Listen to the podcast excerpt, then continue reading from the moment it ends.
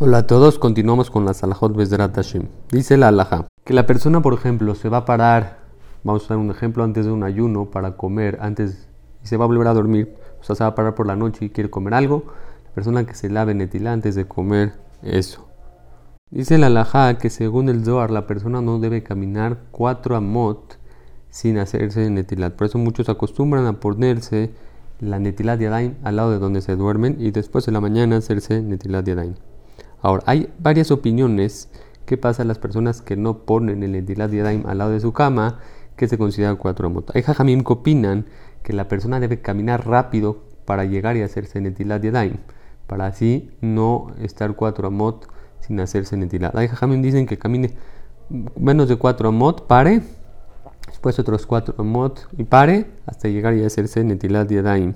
Hay otros jamim que opinan que ya estando dentro de la casa se considera toda la casa cuatro amot. Entonces esos jamim opinan que no hay problema. Hay otros jamim que opinan que esto de los cuatro amot de la casa es el mismo cuarto donde la persona se duerme. Pero ya fuera de los cuartos, desde el cuarto, ya no se considera que está dentro de los cuatro amot.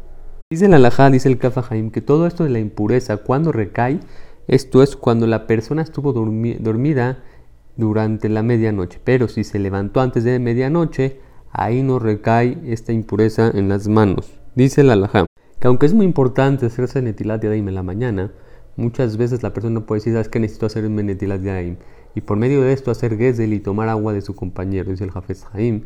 La persona tiene que tener mucho cuidado y no hacer gesel tomando agua de su compañero para hacerse netilat yadaim en la mañana. ¿Qué pasa en un caso que la persona se paró en la mañana y no tiene agua. Le cortaron el agua, en el edificio no, no, hay agua. Y quiere la persona estudiar Torah.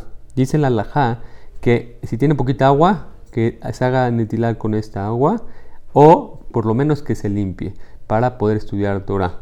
Y no dejar de estudiar Torah por no hacerse yadayim. Dice la alajá que la persona tiene que tener siempre presente a Kadosh Barhu. Por eso, muchas veces cuando la persona no está, está solo, uno puede actuar de diferente manera. Entonces, que en esos momentos, los grandes tzadikim, si una persona quiere tener grande grandeza, que siempre, a pesar que uno está solo, siempre actuar y pensar en Akado, con Akadosh Barhu y actuar en recato. Ahora, dice la Rizal que si la persona quiere tener consciente Akadosh Barhu, que piense constantemente el nombre Yud Ke pero la Yud que tenga Hirik, el, la, eh, la con el Sheba y la Bab con el Kamatz. Y de esta manera la persona le va a traer a Chamay. Dice la Alajá que muchas personas tenían un pergamino en su Sidurim en una, y una forma de una menorá y ponían arriba Shivite Hashem le negditamit. ¿Qué quiere decir? Muchos jajamim no les gusta esto porque porque con el tiempo la persona no cuida bien el pergamino y muchas veces también se borra.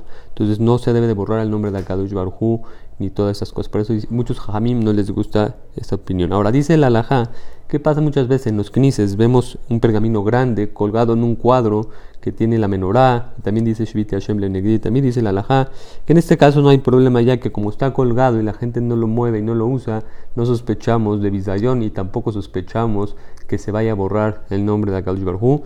Por eso en este caso se permite. Dice la última alajá de hoy que la persona no debe de avergonzarse enfrente de la gente por hacer la voluntad de Akadosh Baruj sino tiene que estar fuerte y no avergonzarse y hacer la voluntad de Akadosh Baruj Pero aún así no, debe, no, de, no debe de ser esta persona descarado, porque a eso la descaradez no es buena para la persona. Hashem, hasta aquí las alajos de hoy.